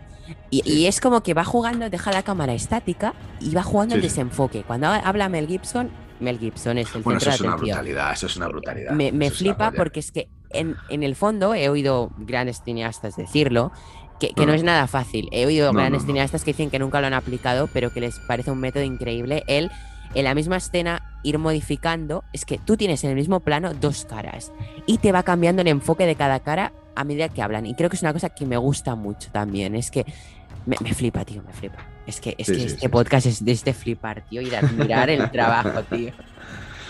Sí, se, se agradece de que haya, haya gente que nos siga demostrando que esto del cine es un arte y sobre todo que se puede exponer al público y que, y que a veces hay que arriesgarse en esta vida, sobre todo en, en- en cuanto a directores y actores, para poder llegar a hacer películas como estas. Ah, otro Porque plano. Hay que ser muy, muy, muy arriesgado para hacer películas así. ¿eh? Otro plano, eh, no sé si recuerdas, justo en tiempo hemos hablado de, de que te pone en la piel de cada persona, ¿no?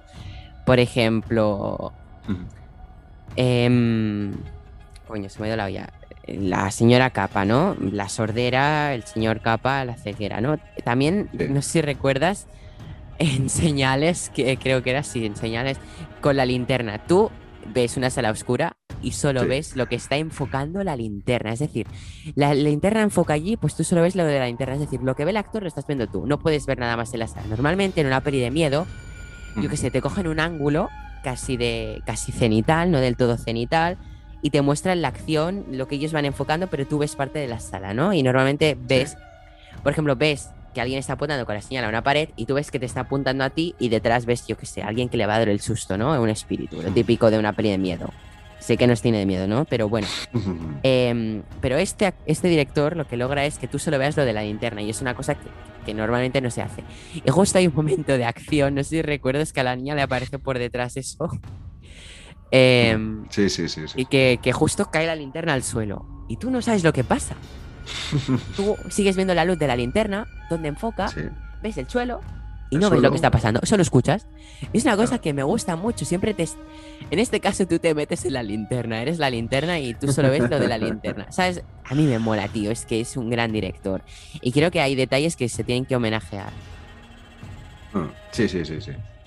Eh, yo, yo creo que ese tipo de, de manera de proceder en el cine, donde no se enseña absolutamente nada, pero se, se enseña todo en el sentido de que tú lo intuyes. Eh, tú no ves, en- por ejemplo, en la película de tiempo, ni en ningún momento ves el cuerpo en descomposición de, de la primera, del, del primer muerto, la primera chica que aparece muerta. Ves ahí como un trozo de, de- que parece ser costilla, pero que a lo mejor ni tan siquiera es. Tú en ningún momento ves al perro muerto, ni tan siquiera ves al, eh, al perro cómo se quedan huesos. Pero sí te lo imaginas dentro de la, la película. abuela. Y a la abuela, o sea, y, y te lo imaginas. O sea, Sí, dices. claro, "Joder". otro plano te mete la cámara en las costillas. Te graba Sí, la sí, escena sí. desde la. Es que. Es que me parece una brutalidad, tío. No estoy chillando porque, porque ya es tarde, ¿no? Y no puedo chillar. Una brutalidad. Una brutalidad, tío. Es, Sí, es- sí, es sí, un genio. O sea, yo admiro a este director. Y es- Mm. ya lo puedes notar por cómo estoy, tío. Lo admiro. es Bueno, que- él, él y su hija, ¿eh? Eh, Hay que decir que esta película la ha rodado con su hija, con Ishana. Mm. Creo que, Y la, aparte- creo que es la, la hija pequeña. También no solo quiero dar mérito a él. Él ha adaptado muy bien la historia. También mérito a quien no se nombre creara la, la- el libro, la. ¿Cómo lo diría? La historia gráfica de. de La historia Tiempo, gráfica. de la que se ha inspirado Shyamalan para una adaptación cinematográfica muy buena. Novela gráfica. Sí, el, el Castillo de Arena. Se llama Castillo de Arena, no, no el castillo, se llama Castillo de Arena, per- perdón. sin, el, sin el él delante.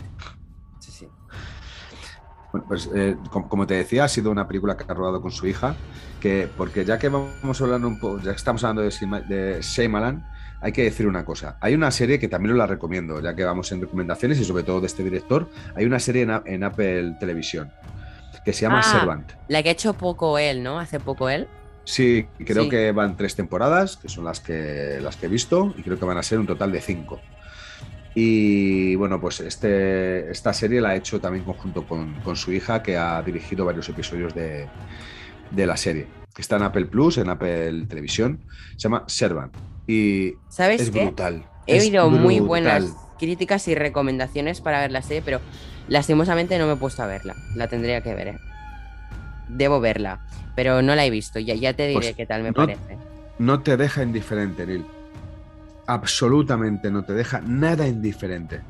O sea, desde el capítulo 1, cuando el comienzo es raro, y empieza la película, empiezas a decir, ¿what?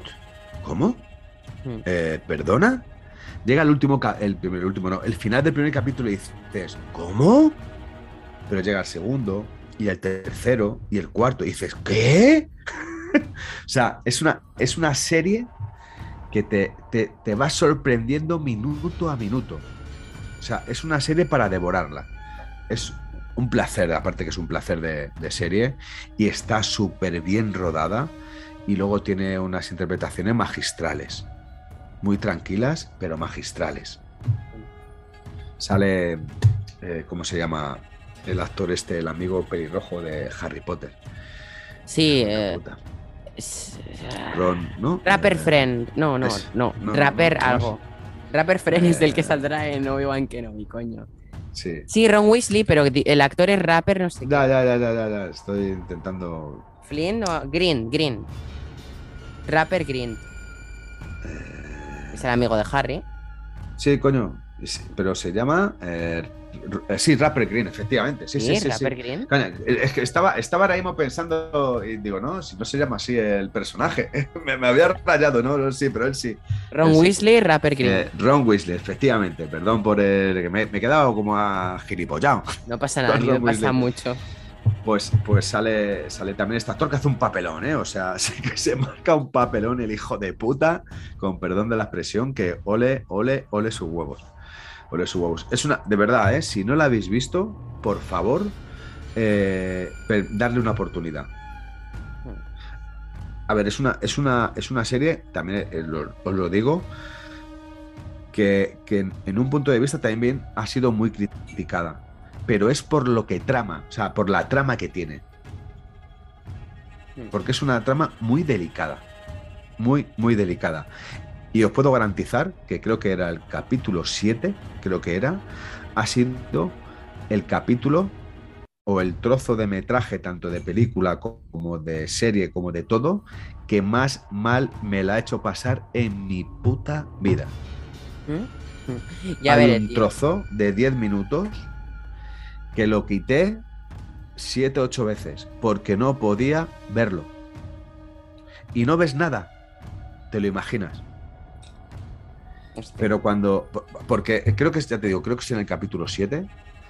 eh, eh, llega un momento de la serie donde ya sabes qué es lo que pasa y te explica el por qué en ese capítulo. Y cuando empieza a contártelo, empiezas a decir, no puede ser, no puede ser. Y claro, no solamente te lo cuenta al principio, sino que te lo enseña. Durante 15, 20 minutos te enseña el recorrido que ha pasado para que sucediera lo que, lo que de lo que realmente va la, va- la trama de la serie. Y aunque no ves nada, me refiero, no ves nada sangriento, no ves nada, pero te lo imaginas. No ves, no ninguna muerte, no ves, ¿sabes? Algo, pero te lo imaginas. Y sufres como un cabrón. Y a todo el mundo que le he recomendado esta serie y ha llegado ese capítulo, incluso ha habido gente que me ha dicho, he dejado de verla porque no puedo más, porque es fuertísimo lo que he visto. Yo digo, no, no, no ha visto nada. Bueno, sí, pero me lo he imaginado. Porque, vamos, es, es una cosa que es un problema, no voy a develar nada, que, que pasa algunas veces porque lo vemos en televisión. Lo hemos visto en televisión. Ya está, no me cuentes nada más que lo quiero ver. No, no, no, ti- tienes que verla. No sé si es en el episodio 7 o en el Ya, episodio ya 6. veremos es que no me acuerdo. la, la- la serie. Pero lo que te quería decir era si, si quieres ir despidiendo ya la crítica está tiempo. Y Sí. yo creo que Eh, podremos de- seguir hablando del cine de Shyamalan en más podcasts. Creo que se Sí. merece más espacio en... Pero antes, antes de despedirlo, Neil, por favor. Sí, eh, explica esa escena del final donde esa mujer rubia Barbie impresionante con cuerpazo de azotes eh, se convierte en un monstruo. O sea, le hemos hablado antes de empezar a grabar. O sea, es- explica, explícalo. Qué locurote, tío. Es que la mujer empieza a retorcerse ahí los putos Sí, sí, sí. huesos. Que el otro día me puse en casa haciendo gilipollas. Bueno, nada raro en mí, ¿no? Haciendo mongolo con mi hermana. Y me tumbo en el suelo y empiezo a ver cosas raras. Intento poner el cuerpo con esa mujer. Me dejó traumado, tío. Yo, yo tengo esa imagen en la cabeza y el otro día me tumbo en el suelo y empecé a retorcer. Intenté retorcer lo más que podía, pero es que ya era retorcer de los huesos. O sea, yo, yo no sé qué era eso, pero tú la ves al principio y es que es un ángel de Victoria's Secret. Y acaba Sí, la sí, película que, que yo qué sé qué es eso, si un puerco spin de mar o, o yo qué sé qué es, por favor, es que, madre mía. Bueno, ahí se demuestra el problema que tiene con el calcio Sí. esta señora. Al tener es- esa carencia de calcio, lo que hace es que las articulaciones, los huesos se van deformando. Entonces, llega un momento de la película en el que, de, de- de- vamos, en cuestión de segundos, la mujer empieza a retorcerse tanto que los brazos se le retuercen hacia atrás, con las manos hacia adelante, Mm. con la pierna por encima, con la espalda arqueada, con el cuello ladeado. eh, las piernas totalmente, una levanta para un lado, otra levanta El para otro, brazo, si el brazo doblado en zigzag Claro, por 7 por como si 7 fuese un- una, una araña deformada. Es que Sí. ahí me- a mí me recordó a la araña de- del Señor de los Anillos, a ella la araña, cuando va atravesando uno de los túneles, pero así, pero como deformada. También tiene aspecto como de la película del exorcista, cuando baja las escaleras así, marcha como boca abajo, Como- ¿no? y también Haciendo el puente. ¿Cómo, cómo Pino empieza a delirar? No, no, no me mires, no me mires. Es, es brutal, Claro. o sea, y ya antes justo ves que están en la cueva y ya empieza, ves la joroba y tú dices, coño, el principio, el principio, la joroba. sí, sí, sí. Momento clave, la joroba. Y ves cómo empieza por cueva. No me mires, no me mires, como delirando. Y luego ya es que el momento final es, es cuando se empieza a retorcer. Es que es brutal. Y la cara de terror que muestran los otros actores también tiene mérito, tío. Es que brutal. Es que Cierto. otra escena que me ha flipado de la película. Sí, es una de las mejores escenas. Es una de las mejores escenas. Y tanto. ya, para, y ya para destrozar un poco la película, para aquellos que estén escuchando el podcast y no quieran ir al cine, o que ya la hayan visto y quieran disfrutar de nuestra crítica para saber si no si están o no están de acuerdo con ella, eh, explicar un poco el final. El final, al final, lo, lo que es el final parece ser que lo que cuenta es que es por el coral. Están haciendo pruebas en la, en la, en la playa, un equipo científico, un equipo médico, porque quieren descubrir Claro. remedios contra las enfermedades. Sobre todo. Bueno, acaba, perdón, y No, complemento es, el es sobre eso, so- sobre las enfermedades de, de a gente que, que les invitan y les regalan ese tipo de, de experiencia. Claro. Y ahí viene la mayor clave. Que Mm. es, te das cuenta de que a todos les llegó, por de alguna manera, comprar medicamentos. Este lugar, ¿no? Claro. Eh, farmacéutica, ¿qué pasa? Que tú al principio de la película, en la habitación del hotel, el padre le hace un comentario a la madre de joder, la farmacéutica Warren and Warren lo está petando, no sé qué, las acciones, Sí. no sé cuánto. Y de repente tú ves el final de la película y ves Warren and Warren. Y yo, ¿qué cojones está pasando? sí, ¿Qué cojones? Porque entonces ya ves, tío, la bebida. La bebida era un medicamento personalizado. O sea, hacían que esas personas fueran allí, personas elegidas, Mm. y, y ves que les daban el medicamento, que era la bebida de bienvenida a los señores capa o a los señores como se llamen, Mm. de, oh, mirar lo que os ofrecemos por venir a este complejo hotelero, ¿no? Y, y luego ves que era un medicamento y eran un experimento científico al fin y al cabo, eso es lo que mola, ¿no? Y luego también cómo se escapan al final de la playa, que no pueden escapar de cualquier manera, porque por el magnetismo o lo que sea, es como cuando eh, desciendes o asciendes muy rápido en profundidades, ¿no? Y al final la única manera de salir es por el coral. Y que es guay, ¿no? Que, que justo eh, la carta que envía el niño pequeño a- al hijo de los capa es a mi tío no le gusta el coral. O sea, al tío no le gusta el coral porque es la única manera de, so- de- de- de Claro. evadir los efectos del magnetismo que tenga esa playa. Y al final se escapan por el coral. Y, y yo ya sabía que se habían escapado. O sea, es que. Sí, vamos, era eso Sí, eso era muy cajón, lógico, ¿no? era. Eh, sí, oía una que dijo, ¡ah, se han salvado atrás mío! Y yo, chica, que era lógico. en fin. Porque eh, sí que decir que una cosa que me pasó mala con esta peli es que atrás me, to- me tocó una cotorra atrás, atrás mío, a mis espaldas, todo el rato narrando. Y yo, tía, te puedes caer la puñetera boca. En fin. eh, y después de esto, también otra cosa a destacar es cómo te guían hasta la base científica, que es el Ah. cameo del director. Que Sí, sí, sí. Madre mía, que otra cosa que me ha gustado es, es ese misterio, ¿no? De- al principio ves luces allí arriba en la Mm. montaña. Luego ves una persona que yo a la que vi la silueta le digo a mi madre, mamá, tío, que, que, que es el de la furgoneta, es el, es el director que se ha marcado el cameo. Y mi madre, hostia, es verdad, porque se veía la camiseta lila. Eh, es que es muy, muy guay, tío. Una pasada. Sí, sí. Es, la verdad es que, bueno, eh, aun siendo un final un poquito también abrupto y un poquito para, para, para tontos y que tampoco hacía mucha falta explicar el final, yo creo que justo antes de que se escapen ya podía haber terminado la película y haberse terminado de una manera fantástica, maravillosa. Claro, Pero aún así, pues yo qué sé, te hace la típica referencia de lo de las industrias farmacéuticas, la, entiende la referencia de lo que decías del, medicamento que les dan, un medicamento específico para cada, para cada enfermedad que tienen. Lo claro. que es eh, pruebas con, con, medicamentos, con diferentes enfermedades, y lo que hacen es darle para ver cuánto tiempo, cuántos años podrían estar, o sea, cuántos años hacen efecto ese medicamento. Es, es también una manera de los científicos normalmente, todos los científicos cuando tienen que descubrir algo normalmente todo es a largo plazo, es decir, con años tienen que hacer investigaciones.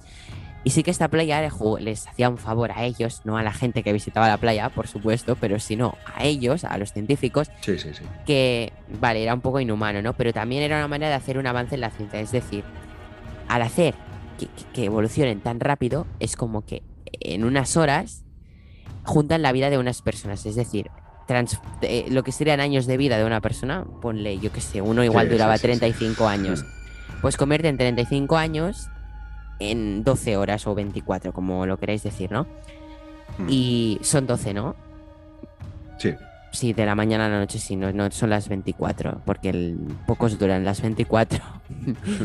Eh, en fin, que era como reducir el tiempo de un experimento científico. Y ha estado guay, porque justo hay una mención que es la mujer de los ataques de epilepsia ha estado, que tú, claro, ves que le da un ataque de epilepsia muy rápido, tú lo ves, que le da muy rápido en comparación al que le da en el hotel, ¿no? Pero es que justo te dice, no, como que te remarca, no, no, tío, que le ha dado en el hotel, pero es que cuando le ha dado en, en la playa, igual la mujer ya había pasado 35 años entre ataque y ataque, ¿sabes? Que es como, tío, date cuenta de que, de que no has sido, tú lo has visto, Que, que entre ataque y ataque igual hay 30 minutos de diferencia de película, pero es que en realidad son 30 años igual de diferencia entre ataque y ataque. Es que son cosas que, bueno, aunque esté sobreexplicado al final, pues son como pequeñas menciones que, tío, te van bien, ¿no? Para, tío, date cuenta de qué brutalidad es. Mm, sí, sí, una brutalidad. O sea, que al final, y además lo celebran, celebran que han descubierto un fármaco que, que es el de la epilepsia, ¿no? Eh, que dura pues no sé cuánto por, cada, cada, hora, pues son no sé cuántos años. Entonces, pues, ¿cuántas horas ha durado la mujer? No sé cuántas horas, pues tenemos tantos años que con este medicamento dejan de sufrir ataques. Y lo celebran como tal. O sea, cuando se salen los laboratorios lo celebran como tal. Bueno, mira, han fallecido todos, pero mira, hemos descubierto un avance. Ah, todos contentos. Vamos a seguir trabajando. Ya verás cómo esto va a ser la, la hostia en verso. Y a ver cuáles son los siguientes tontos en venir. Eh, eh, no, no, los tienen. Eh, además que llegan. No, sí, sí, verdad. al hotel. Llegan al hotel que dicen, la madre que me parió. Pues es que quieren seguir metiendo a gente. ¿Ves? Y otra cosa que no me ha parecido lo típico de, ah, qué casualidad, había un policía. No, no, no, no, no. No te lo ha metido de casualidad. Lo típico que, por ejemplo, en Bad Batch pasa mucho, ¿no? Ah, qué casualidad que aquí había un túnel, ¿no? Ah, mira, qué casualidad. Para facilitar la trama. No, no, no, no. Pero él te sabe meter las casualidades bien y que no sean casualidades. El, niño, curioso, muy inteligente, va a preguntar a la gente cuál es tu profesión. Y justo al policía le pregunta, ¿cuál es tu profesión? y dice, policía, es un juego, ¿no? Y justo al final de la película te dice, ah, mira, míralo, si había un policía, pues ya está, ¿sabes? Y el justo más mayor lo sabía. Justo más mayor sabe, coño, tú eres policía, ¿no? Antes hemos hablado. Más mayor, que realmente habían pasado pocas horas. Sí, pocas horas. Él, él, con 40 años, ponle, 45 por ahí. Sí, por ahí. Y, luego va el policía. Eh, oye, que antes me has visto, pero era pequeño, ¿no? Tú eres policía, ¿no me has dicho? Aquí hay un loco. Es, a ver, es verdad que esa parte de la película como que les, les creen de manera muy rápida. Ah, sí, que me dices esto. Ah, es verdad, venga, les detengo a todos, ¿no? Pero bueno, eso es una manera de terminar la película como diciendo, mira, es que esto realmente no me importa. O sea, yo creo que el director ha dicho, esto realmente no me importa, lo que decíamos antes, esto es para tontos, para los tontos, para que tengan una excusa, ¿no? De, poder, aparte que entiendan la película, que tengan alguna excusa donde criticarme y atizarme. Que seguramente que por el propio contenido de la película no tengan excusas para darme. Eh, y lo que te digo, es verdad que es termina de una manera muy rápida y un poco de, joder, mira, les creen en cero coma, según llegan ya les creen y detienen todo, lo cierran, ah, qué bonito, qué tal, qué felicidad. Pero sí, eh, utiliza hasta esos pequeños detalles de eh, ¿a qué, profesión, qué edad tienes, qué profesión, a qué profesión te dedicas. Eh, lo utiliza hasta en el final para que, bueno, pues haya un policía y le pase toda la documentación a este policía, ¿no? Está claro. ¿Quieres...? Una peli recomendada 100%, de verdad. O sea... Y si vais a verla al cine y no os gusta, pues ¿qué se le va a hacer? Más Sí, perder sí, viendo no la te tele, gu- seguramente. Si no te gusta es que has estado viendo Sálvame mucho tiempo. Efecti- efectivamente. Creo que, que tienes que esperar al documental de la Pantoja, que ese seguramente te interesa. Y el Kiko, ¿no? Bueno, eh, ¿quieres comentar algo más de la película? O Nada, si quieres más. dejamos ya esta crítica para la audiencia. Venga, vamos a dejar esta crítica para Pues audiencia. tío, un placer estar aquí contigo. Hemos sacado un podcast entre los dos. Brutalísimo, tío. Sí, sí, sí. Está bien, está bien, ¿eh? Está bien. Yo agradecer a las personas que nos, están, nos, nos han estado escuchando, a estas dos voces, que es la de Neil y la mía, que a lo mejor hemos sido muy pesados en algún punto y que a lo mejor no tenemos la, la razón eterna, ni, ni- ni la auténtica, ni la más genuina, pero al fin y al cabo es la nuestra. Si tienes alguna otra opinión de tanto de la película como de la vida, disfrútala, aprovechala, divúlgala, porque es tuya. Pero por favor, el respeto ante todo y dejarme que yo tenga la mía propia. Claro, y si queréis hacer un aporte, ya sabéis, el Anchor te permite hacer notas incluso de voz y mandarlas para, para hacer vuestro aporte. Si queréis hacer un aporte a lo que pensáis de la película, adelante, lo escucharemos y, y si queréis os contestamos. Bueno, y dicho esto, Jero, un placer y nos despedimos de toda la audiencia ya. Un placer. Y- de y verdad. vamos que ya. viva M. Night Shyamalan. Muy bien, que viva.